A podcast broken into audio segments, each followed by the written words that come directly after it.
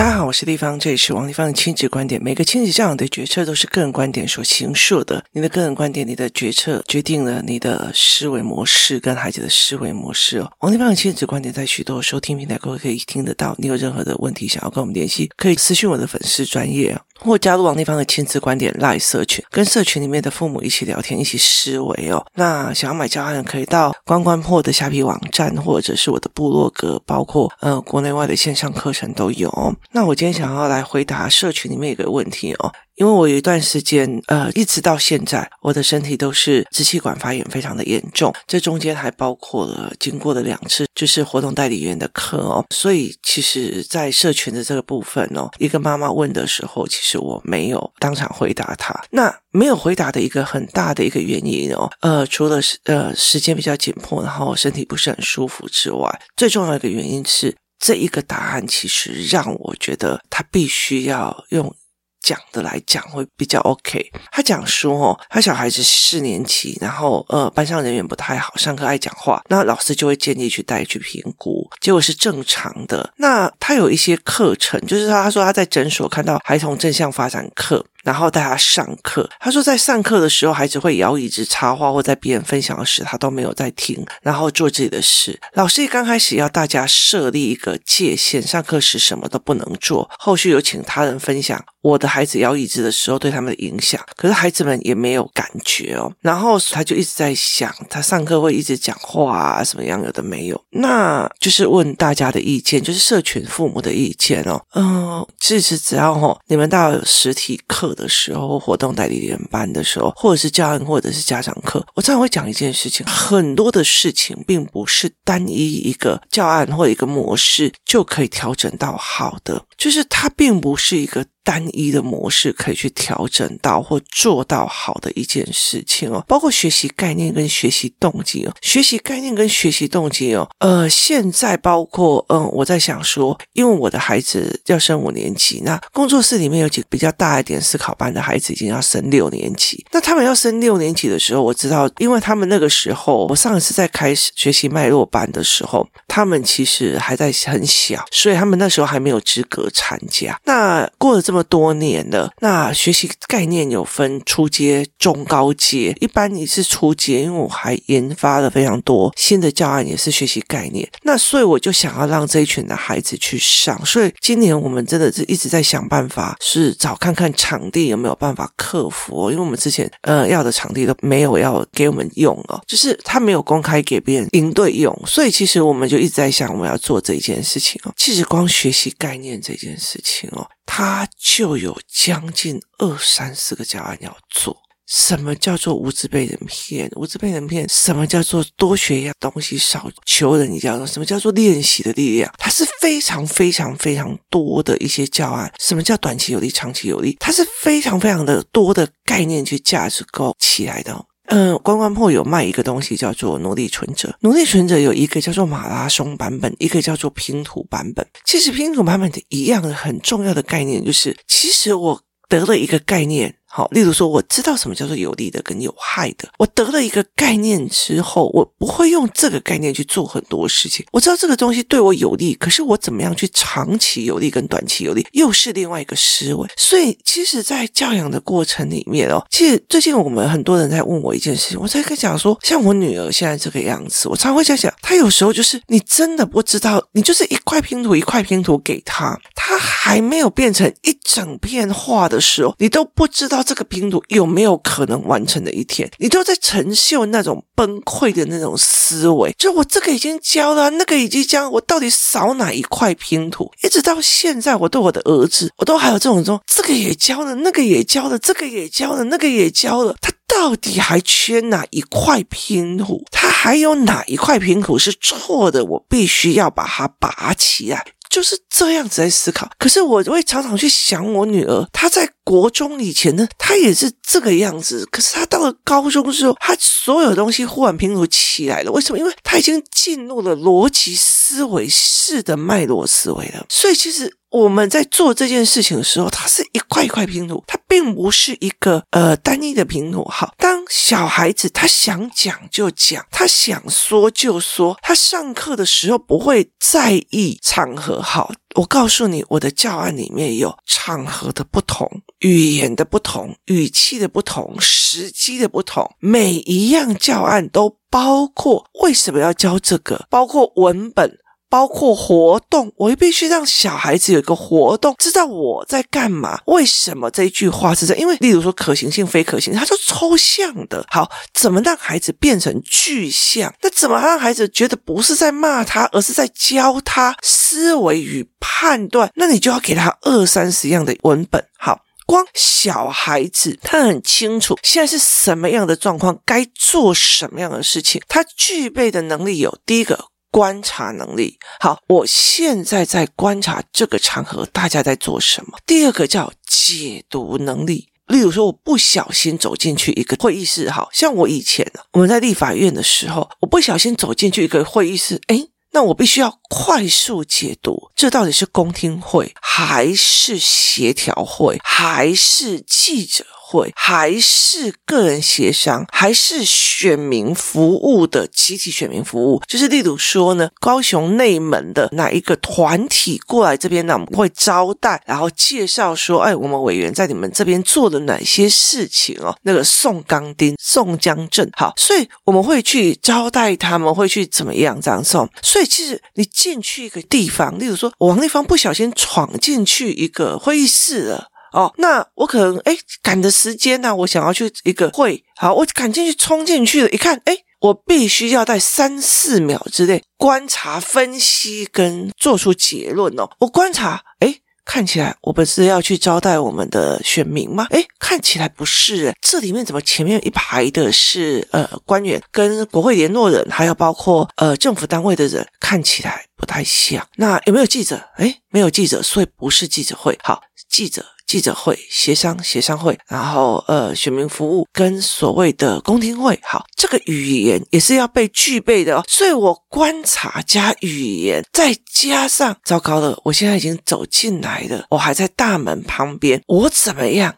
偷偷摸摸的再顺出去，好，这个东西叫做我下一步该怎么做？它是这样子的思维，所以有很多人啊，你要告诉我，你现在不能打扰，你不能打扰。我跟你讲，现在不是一个打扰的时机，现在不能打扰我，不能干嘛？其实到最后，你就一直讲，一直讲，一直讲，一直讲，要不然就是要让他一直丢脸，一直丢脸，一直丢脸。就很多的父母就是一直讲，现在不可以打扰我，真的不能打扰我。可是事实上，他就是一直在丢脸。他其实现在小孩子听不懂，以前的时候，我爸只要稍微瞪一下，你就要把他咻回去。为什么？因为瞪也用。怕要付出的，你看错、讲错话、讲错场合是付出代价。可是现在孩子几乎不需要像我们那样子付出代价。后来其实我会做时间的不同、角色的不同、语言的不同，然后包括是不是用错方法、是不是用错语言、是不是错误的时机、是不是场合不对，这都是一连串的教案。所以当我要去判断现在可不可以讲或干嘛，很重要的一个原因就是：好，第一个叫观察力。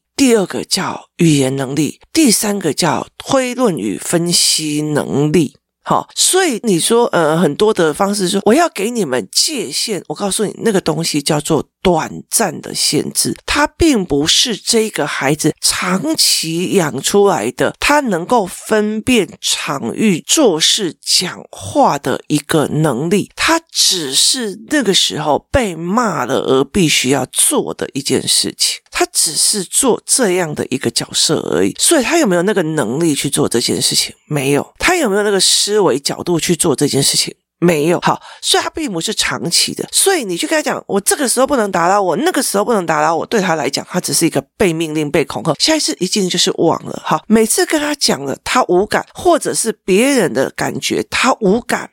好，这个东西叫做他只在意他自己。例如说，我打扰到你了，告我屁事啊！你的意思嘛？哦，例如说，呃，丽芳，我最近很想要赚钱啊，所以，请问你那个什么东西可以让我赚吗？哦，你很想赚钱，关我什么事啊？我要出我的孩子让你去实验吗？不行啊！是你要让我看到你的能力，你要真的让我真的觉得你真的很适合，才是一个非常重要的事情哦。所以很多的时候，他是在这。没有办法去理解的，他们是没有办法去理解这一块事情的。为什么？因为他没有曾经在受害的时候做。你告诉他我造成了谁的麻烦，可是他们从来没有自己变成了那个受害者。也意思就是说，如果这个小孩一天到晚在电影院里面讲话，那等他有一段时间，他可以理解电影，甚至他在电影里面产生一种思考跟感动，可是旁边的人却在叽叽喳喳、叽叽喳喳，他那种。他那种被害者的那种心情，他才会同理。所以，我们有一句话叫做“未经他人苦，莫劝他人善”。你没有经过别人的苦，你不要叫别人原谅。而且，我觉得很多事情根本就不需要原谅。我觉得常常很多事情，我们就是在讲说，台湾人常常希望说，人家都已经道歉了，你为什么不原谅？为什么一定要原谅？为什么一定要原谅？你如果杀了我的孩子，打了我，然后别人不原谅你是，有些事情是不值得原谅的。没有人在教哦。所以，在这整个概念里面，我道歉了啊，我都已经道歉，你要怎样？你看有人渣男就是这样子哦。所以在很多的过程里面，是因为我们的教养的模式会导致他这些。好，那我们再另外再来讲，第一件事情是我不是说你看你造成别人什么，而是例如说你在很安静的时候，别人在旁边吵的时候，哦，原来别人吵打扰到人学习的时候，你也会不舒服哦。所以在这个环境底下是不能这样子吵的事嘛？这才是一个思维模式，不是在他吵的。时候去告诉他，而是在他承受的时候去想哦，对，我好像也曾经干过这件事情哦，这才是一个思维的模式哦。那最重要的另外一件事情在于是这个孩子让我呃看到一件事情，就是说。大人所讲的事情，他没有办法在头脑里面产生连续性的因果。因为我讲话，所以打扰到别人，所以我会干扰别人的权益损失。他是完全没有因为所以与推论，他没有上过推论跟线性的思维思考课，所以他没有这样子的能力是正常的。好，他是。正常的。好，另外一件事情叫做他没有沉淀时间。好，例如说，我现在很想要告诉同学一件事情，安亲班我要告诉同学一件事情，告诉同学一件事情。好，那他选择上课的时候讲，他选择的干扰的时刻讲，他没有其他时间讲。重点是第一个，他有没有其他时间？我后来发现，现在的小孩被时间安排的死死的，就好像留下来跟人家聊一下天。也死死的是没有这样的时间的，不像工作室里面小孩思考课的时候，哦，可以跟人家聊很久啊，聊干嘛？他是没有这样子的机制跟思维的，所以我想讲要赶快讲，要不然的话，等一下我妈来接我，等一下老师要叫我写作业，等一下干嘛的时候，所以他其实一直呈现在一个短期记忆。第二件事情是有没有训练的孩子长期记一件事情？基本上是没有的哦。长期记录一件事情是进入逻辑式，所以。同样的一件事情，我没有办法观察，我没有办法分析，我没有办法知道这件事情接下来会导致什么的原因，导致什么样的东西，所以我没有办法知道我讲话干扰了别人，我做什么事情干扰了别人，我做什么事情影响到了别人，我没有办法做这些事，我没有这一块能力。相对的，我没有办法，因为怎样，所以怎样，然后怎样怎样，我没有这个记忆能力。记忆，如果我想到什么，我要马上讲，很大的一。部分是因为他没有逻辑记忆能力。当你有用逻辑记忆思考的时候，因为怎样，所以怎样，怎样，怎样，怎样的，所以就算你忘记了，只要稍微提起来，你还是可以推演出来的，你还是可以推演出来这个思维逻辑的。所以以现在呃网络这么盛行啊，Google 啊 AI 的这种东西这么的盛行的时候，其实记忆片段性记忆的东西是越来越难被用。所以其实怎么样去把它变成长期的观察逻辑能力才是真的好。如果我一个孩子，我去观察，因为我怎么样，所以才会怎样。我长期做这种观察跟思维久了之后，我就有这样子的一个能力去做了，我就有这样子的一个能力去做，那我就不用再想了。好，所以我就不要被人家一一的去限定，一一的去阻止，或者一一的去做什么事情。这是一个很重要的一个概念哦。什么场合说什么。话，其实我告诉你，连我自己的儿子的教案我都还没有做出来，我只是用说的在跟他对谈而已。但是这个教案其实是我们基础认知课里面之前有上过，只是那时候没有把它变成教案系统化。那接下来我会来做这一块的教案，因为我知道后来到时候这群小孩都会变成要去评估，然后要去吃药，要去干嘛？你要想一件事情哦，我们在这一个年代，我们会知道这个时候不要讲话，或这个时候该讲话，或是哪时候该讲话，是因为我们很容易分辨、解读、分析场合的不同，该说话得体的不同，然后思维逻辑的不同，甚至我们会知道别人话语后面的意思。啊，就好像我那天在讲说，我有一天呃看到了一个影片，就是有一个男生桌子上都一堆菜嘛，然后呃他就跟着他的助理讲说：“哎呀。”主菜怎么还没有来？去跟那个讲一下，催一下主菜怎么还没有来啊？饿都饿死了哦。于是这个助理走出来，出去到外面遇到服务生，服务生跟他讲说是不是要上主菜？他就跟你讲二十分钟之后再过来，二十分钟之后再上主菜。这个男生就在外面划手机，为什么？因为桌上那么多的菜，老板告诉你说，哎，去催一下主菜怎么还没来？饿都饿死了。好，他这句话是。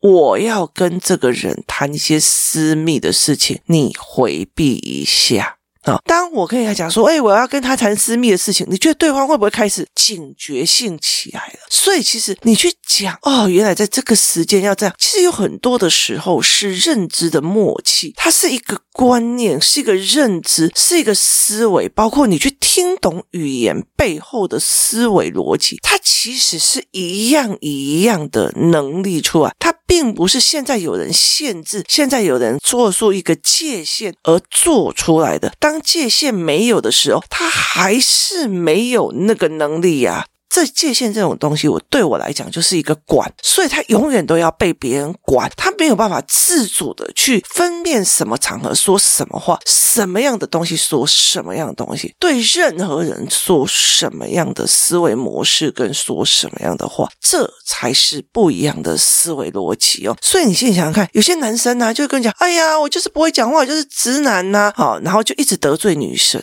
不会讲话，你不会学嘛？哦，所以其实很大一个部分是他没有学，或他不愿意学，说他不想学，这才是一个角色的问题点哦。所以当一个人来问我说，当一个人来问我说，哎，丽芳老师，我会问你，我是丽芳姨，我问你，为什么那个人一直站起来，一直站起来讲，他很。干扰呢？好，他缺了哪些能力？第一个观察能力，第二个语言能力，第三个语言加观察结合出来的解读能力。解读现在是公听会，现在是记者会，现在是专访，现在是什么？就是你看到那个东西，你就说哦，现在是专访，诶，现在是记者会，现在是微型记者会，现在是所谓的协商会。好，这些东西包括你解读、观察、语言分析。其推论，然后接下来说，所以我应该怎么做啊？今天没有上妆，所以我应该要在记者的 monitor 后面不要拍到我。好，是这样子的思维逻辑，它并不是。别人限制他滚出去了，现在不能吵了。你没有看到人家正在采访吗？你如果今天你的小孩到三十几岁还是用界限这种方法，而这些能力都没有养成，他到三四十岁都还是在被行业排斥的人哦。为什么？因为他能力没有起来，他一直用界限这种东西在做处理，所以他既然爱让惯，但是又不服管，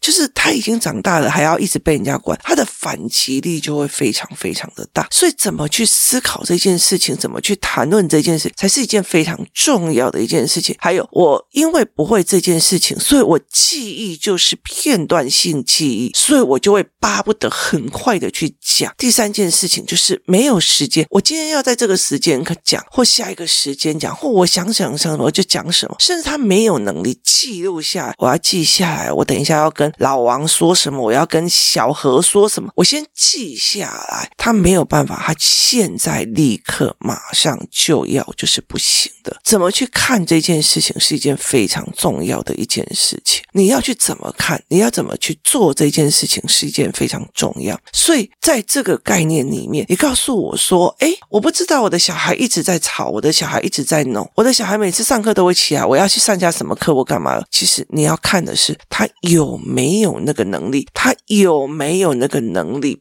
判断环境、判断观察，然后上课再好好的坐着。好，另外还有一件非常重要的事情，也意思在于是他听觉的状况，意思就是说，老师在上面讲课的时候，他有没有办法呈现他的思维模式？当别人在讲说这个小孩干扰到我的，他的脑中里面。耳朵听进去的有没有办法成像说，原来我刚刚在闹的时候，旁边的人是这样思考，他没有办法成像就没有。所以其实工作室我们有几个孩子，他听不进去别人，我们还会叫他做阅读、聆听、理解的训练，用这样子的模式把听的变成脑海的影像，变成思维。也是一样能力哦，这也是一件非常非常重要的能力。老师说了什么话，我脑中听了，听了以后，我脑中怎么成像？说哦，原来我怎样怎样影响了别人，所以我现在要。怎么样变成思维？所以你们会常常看到我，我在写脉络班，我在写局面，我在写盘面。很大的原因是在于是孩子听了，孩子想了，变成脑海里面的盘面，然后去写出来。它并不是一次就会好的，它是一次一次又一次。当孩子要稳稳的坐在那边的时候，我老实告诉你，乖乖的坐在那边的时候，他也是因为框架服从的，他就是乖，就是。有些小孩就是乖，他是框架服从的；有些小孩有办法去听懂老师在讲课的内容，是他的理解力、他的能力去练出来的。所以每一个人都不同，光场合的分辨，什么时候该什么话，哪时候该插什么话，我们有给他很多的练习机会嘛？包括说，例如像我昨天去整蛊回来的时候，那另外一个妈妈就转过头去，忽然看到后面三个小孩非常的安静，都不讲话。那以前我们都以为他们睡着，后来才会理解一件事。他们从头到尾耳朵睁开，听我跟那个妈妈在谈什么内容。因为我们那一天在谈的内容是为什么美国人可以养出呃像马斯克或像那个奥特曼的的 AI 的那个设计者，或者是这些人的思维模式。所以我们在借由文化跟教育的模式在探讨的时候，这三个小孩全部安安静静的用耳朵在后面偷听着，这叫做听觉思维能力。你有没有给他很多这样子的？一个时间点，或者一个角色，甚至一个环境，一个环境，一个大人们都在讲正事，或者在讲思维，在讲商业，在讲一个某一个学习的。方式，这才是一个非常重要的概念。怎么去思维？怎么去看这件事情？怎么去养成这个能力？甚至养成这个能力的环境有没有给他，都是一个非常重要的事情。所以我们才会跟那个活动带领员班在讲说，你出去带活动，你其实说穿了，你活动带领员跟活动带领员之间，我们怎么谈论说，我现在在用哪一个软体？大家要上什么课？因为我们都会给作业，所以他们在讲什么作业干嘛？就嗯，然后再催作业，这整个。个系列过程其实都有办法可以让孩子们未来在我们的对谈里面去增长哦。他们在讲商业的模组，原来是这个在这个在这个的听力变成思维在用。可是有很多的人，大人讲话的内容或环境所讲话的内容本来就是没有思考性跟逻辑性的，所以他们根本就有听没听，然后讲八卦把它讲出去而已。所以这个到最后也是会导致孩子没有办法建立这个能力的一个原。原因呢，所以其实光他上课会干扰站起来，其实光要把它解决掉这件事情就已经非常非常的需要。多重能力结合起来的哦。那有些大人看起来会，其实他不是会，他只是怕被骂，他只是被社会价值的框架绑住，而不是真正的理解。真正的理解的那一种人，那个熊人，那种牛人，那种人呢，就是呢，不管不小心打开了哪一扇门，他就可以瞬间的去，哎，哇，所有现在在开什么记者会，三秒钟倒定，然后说出一个东西，然后把镁光灯。人的巨象变成马上的所谓的意见领袖，然后风向带领者，那才真的是非常非常厉害哦。所以这一路以来都是能力练习，反复都是这样。今天谢谢大家收听，我们明天见。